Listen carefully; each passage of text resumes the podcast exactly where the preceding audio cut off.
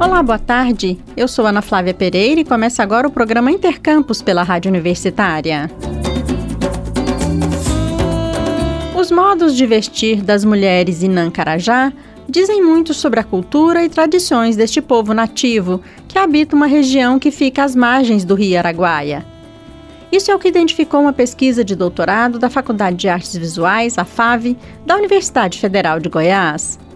O estudo está sendo realizado no âmbito do programa de pós-graduação em Arte e Cultura Visual da FAV-UFG e busca refletir sobre os sentidos das diversas formas de vestimenta das mulheres em Nancarajá, considerando os trajes tradicionais e o modo de vestir não indígena. A pesquisa, da doutoranda Indianelli Marçal, resgata a origem e o contexto histórico-cultural da relação entre este povo originário e a ocupação urbana ocidental.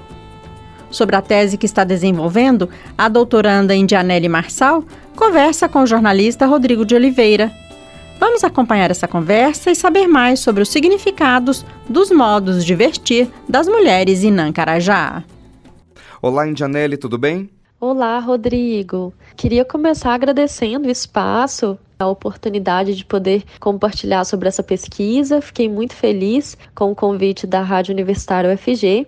Janelle, quais as principais características do modo de vestir das mulheres em Nancarajá que as diferencia do restante da sociedade e também de mulheres de outras etnias? Antes de responder sua pergunta, queria falar de forma introdutória um pouco sobre o povo em Nancarajá, né? O povo em Nancarajá são habitantes imemoriais das margens do Rio Araguaia. Suas aldeias se estendem pelos estados de Goiás, Tocantins, Mato Grosso, Pará eles fazem parte do tronco linguístico Macro-G, que vai se dividir em Carajá, Xambioá e Javaé. Sua língua materna é o Inaribé. E eu tenho desenvolvido uma pesquisa sobre os modos de vestir das mulheres em Nancarajá nos dias atuais, no programa de pós-graduação em Arte e Cultura Visual da Faculdade de Artes Visuais da UFG. E o que já pôde ser percebido a partir da pesquisa é que a gente lida com modos de vestir, né? Assim, no plural mesmo, porque quando a gente fala sobre os vestires tradicionais dessas mulheres, a gente vê que está muito atrelado aos ciclos de vida de uma pessoa.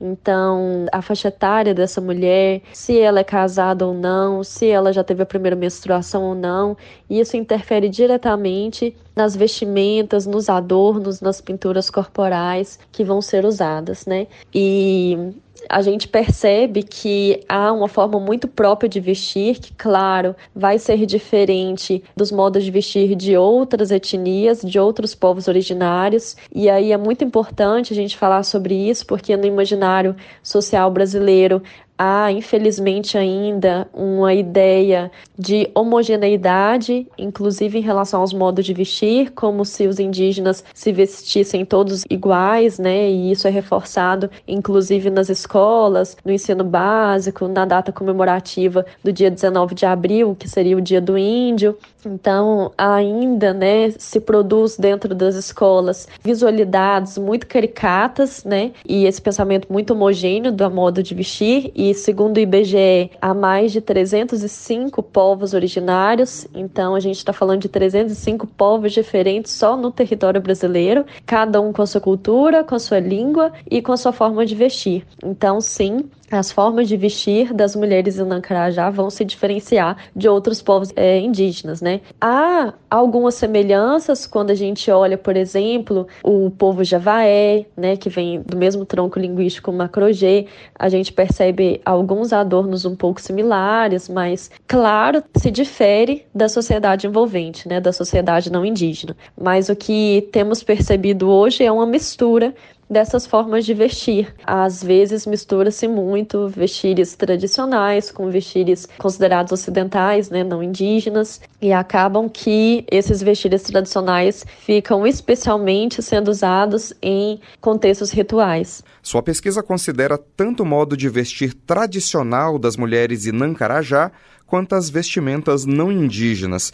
O que você descobriu em sua pesquisa sobre esses dois aspectos? Então, Rodrigo, essa é uma questão bem interessante. Eu vou mencionar alguns exemplos, né, para não me delongar muito. Os vestidos tradicionais nos tempos antigos, eles eram usados no cotidiano, mas com o passar do tempo, que a gente percebe que esses vestidos tradicionais, eles são usados predominantemente em contexto ritual. No cotidiano também, mas especialmente em contexto ritual. E no contexto ritual, a gente percebe também uma mistura entre os vestidos tradicionais e os vestidos não indígenas considerados ocidentais, né? A gente pode mencionar, por exemplo, algumas mulheres utilizando top para cobrir os seios por baixo de um colar chamado morani, que é feito atualmente com miçangas de formato retangular, assim, sobre o peito. Às vezes a substituição do tu, que é um adorno similar a uma tanga, que às vezes hoje é substituído por um short. Então a gente percebe essa mistura, percebe uma influência, né, dessas relações interculturais também na escolha da matéria-prima de determinados adornos. Então, por exemplo, o próprio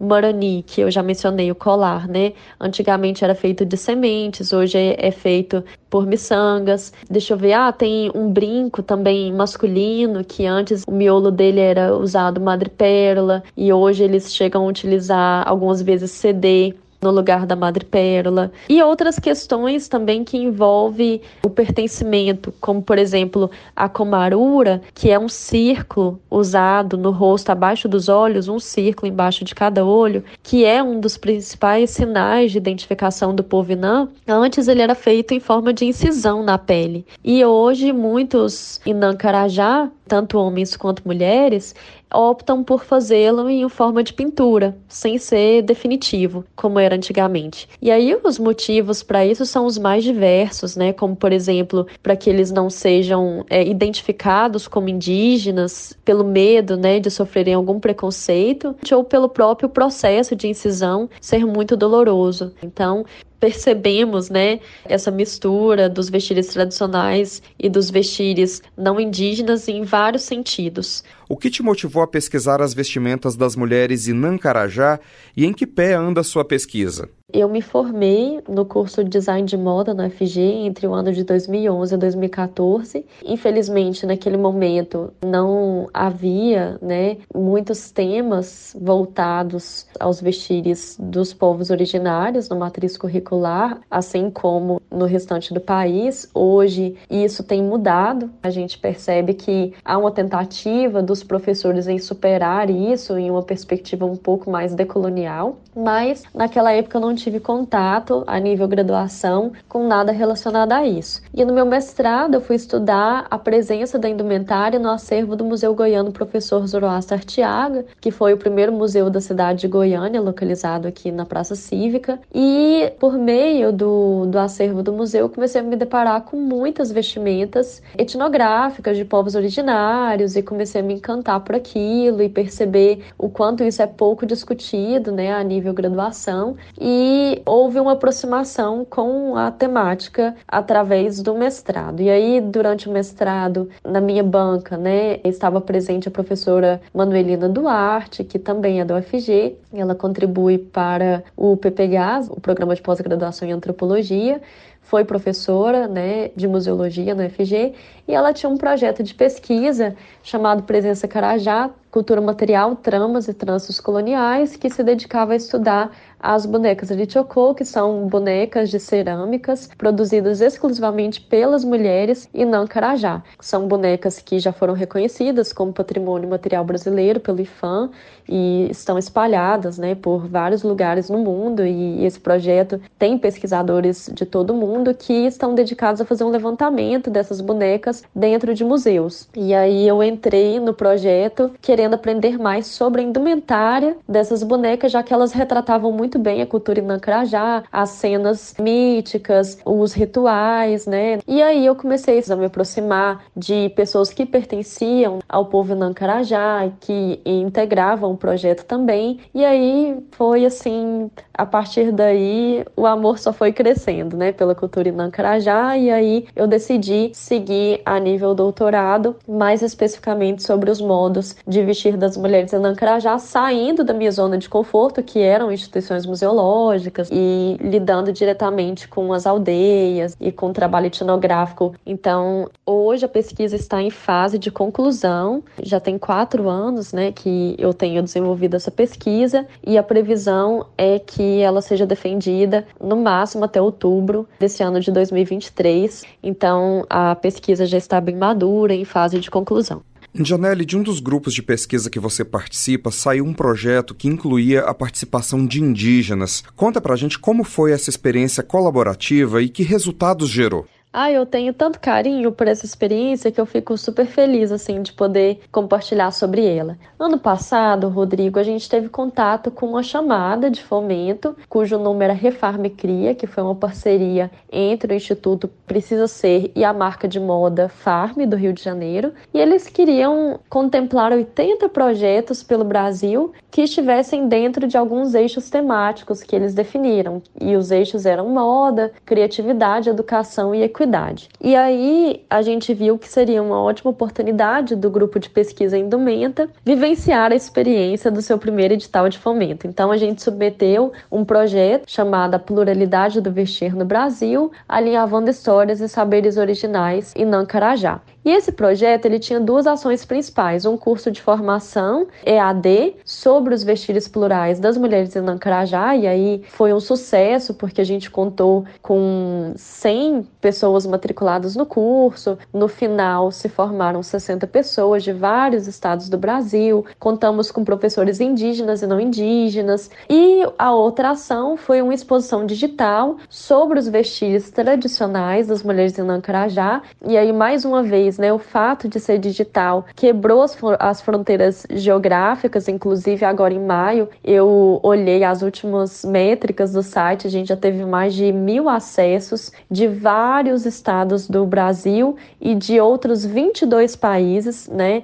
Então, assim, o alcance da exposição digital foi muito maior do que a gente imaginava. E todo esse projeto contou com uma equipe de 19 pessoas, formada por indígenas e não indígenas, que trabalharam juntos para a coleta né, desses dados, tanto para o curso quanto para a exposição. Ah, assim, a construção da identidade visual, tudo foi muito bacana de ser feito, alcançou proporções que a gente não esperava e que fez com que a coleta de dados para a minha tese de doutorado fosse construída de forma colaborativa, abrindo espaço para que os protagonistas fossem indígenas do povo Inã-Carajá. Então, era uma rede de aprendizado constante entre os colaboradores do projeto, entre os professores e os alunos. Às vezes a gente precisava de alguma informação e, por exemplo, ah, suponha que a OSEAC Carajá, que era curadora da exposição digital, não sabia aquela informação,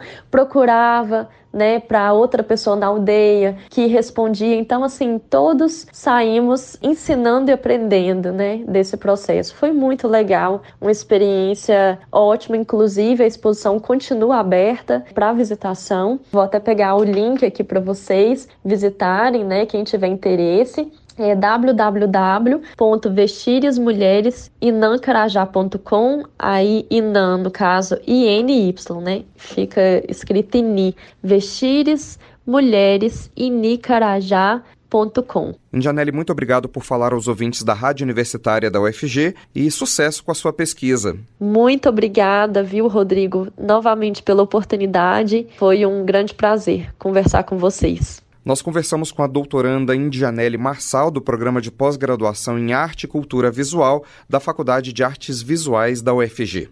Rodrigo de Oliveira, para a Rádio Universitária.